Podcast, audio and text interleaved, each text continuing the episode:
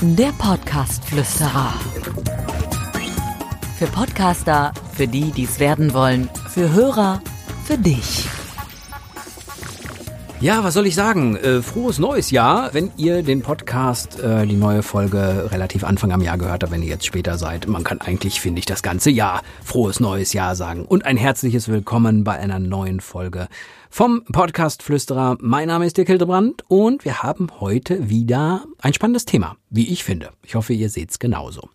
Es soll in meiner neuen Folge darum gehen, was bei einer Audioaufnahme alles, das war eine komische Betonung, ne? Aber das passt sehr gut, was bei einer Audioaufnahme alles schieflaufen kann. Also eine falsche Betonung kann natürlich schieflaufen, aber das meine ich nicht, sondern es geht so ein bisschen darum, was technisch alles schieflaufen kann, damit man hinterher diese Podcast-Folge nicht nutzen kann. Darum soll es heute gehen. Podcast-Flüsterer. Highlight. Ja, das ist sozusagen meine Highlight-Folge hier direkt zum Start ins neue Jahr 2021. Lasst uns mal darüber nachdenken, was alles passieren kann. Ich weiß nicht, ob ihr jetzt gerade vielleicht schon erfahrene Podcaster seid oder ob ihr darüber nachdenkt, einen eigenen Podcast zu machen. Egal, ihr werdet immer mal wieder mit der Situation konfrontiert sein, dass ihr darüber nachdenken müsst, was alles bei einer Aufnahme schieflaufen kann. Das erste, was schieflaufen kann, ist, dass man eine fehlende Rückleitung hat und dass man nicht mitbekommen hat, wenn etwas die Aufnahme stört. Was ist mit der Rückleitung gemeint? Ich zeichne jetzt gerade einen Podcast auf und habe einen Kopfhörer auf, sodass ich meine eigene Stimme hören kann und auch hören kann, was das Mikro so um mich herum aufzeichnet. Da ich jetzt gerade in unserer muckeligen Sprecherkabine sitze, die hier so ein bisschen schallgedämmt ist, wird hier relativ wenig passieren, aber trotzdem brauche ich diesen Kopfhörer, um möglicherweise ein vergessenes Handy, also was ich nicht ausgemacht habe zum Beispiel, ähm, nicht mitzubekommen oder dass zum Beispiel draußen irgendwie sehr laut geredet wird und ich mal hören muss, oh, stört das jetzt gerade meine Podcast-Folge oder ich möglicherweise irgendwie komische Geräusche mache und ähm, weil ich einen Tick habe und ich das mal überprüfen muss, ob das irgendwie gerade stört. Also immer bitte eine Rückleitung haben. Auch wenn man einen Interviewpartner hat, ist das sehr, sehr wichtig, damit man auch den, den man nicht im Griff hat, nämlich diesen Interviewpartner, immer abhören kann. Also, das kann schon mal schieflaufen, wenn man das nicht hat. Ich hatte mal ein Interview, äh, was ich geführt habe, damals noch beim Radio, habe gedacht, ich habe so tolle Töne aufgezeichnet, das wird der Hammer, wenn ich das meinem Chef vorspiele. Und dann habe ich es ihm vorgespielt und ich hatte das Handy vergessen auszumachen. Und es war nur also diese Interferenzen zu hören. Das kann nämlich dann passieren. Was kann noch passieren? Es kann zum Beispiel passieren, dass man vergisst, den Abstand zum Mikrofon einzuhalten. Das ist jetzt für alle, die keine Headsets nutzen, weil Headsets kann man sehr schön vom Mikrofon ausrichten, dass der Abstand zum Mund und die Lautstärke der Stimme immer im gleichen Maß aufgenommen wird. Aber wenn ihr jetzt mal zum Beispiel hier das so hört, wie ich das jetzt gerade mache, und ich bin mal ganz nah dran und ich bin auf einmal wieder weg, dann ist das ein Riesenunterschied, wenn man hinterher im Grunde ähm, das schneidet in der Postproduktion. Und vom Anhören ist es schrecklich. Also ganz ehrlich, habt ihr Lust, dass das so klingt? Nein, habt ihr auch nicht. Ne? Also ihr müsst versuchen natürlich, dass der Abstand zum Mikrofon immer gleich bleibt. Wie gesagt, bei einem Headset kein Ding. Bei einem Mikrofon, das auf dem Tisch steht, ist es natürlich wichtig, auch wenn es an einem äh, Mikroarm hängt, ähm, ist es wichtig, dass der Abstand eingehalten wird. Auch da wieder besonderes Augenmerk. Euer Interviewgast hat mit man vielleicht manchmal gar keine Erfahrung damit und wechselt auch den Abstand zum Mikrofon. Das kann auch ein großes Problem sein.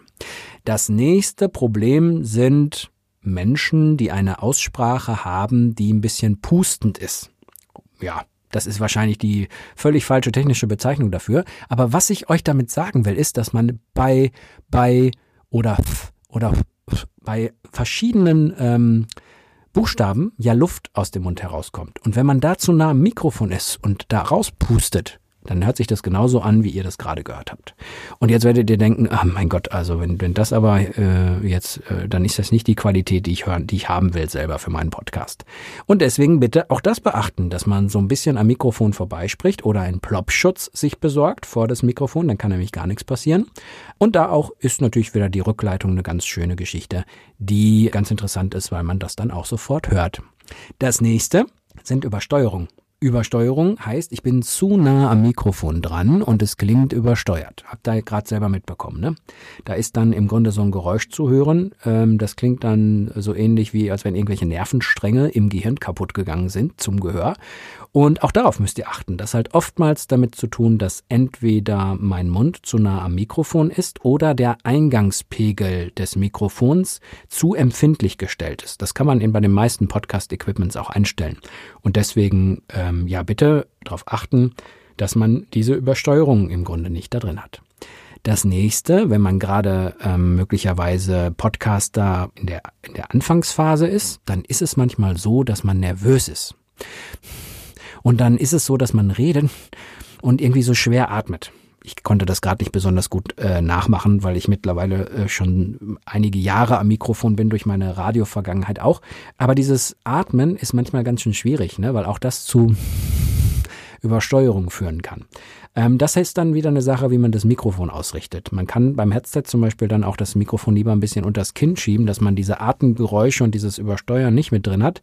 Aber das hört man auch über die Rückleitung. Das ist auch etwas, was sehr, sehr schnell passieren kann. Also technisch, wie gesagt, ein, ein etwas größeres Problem.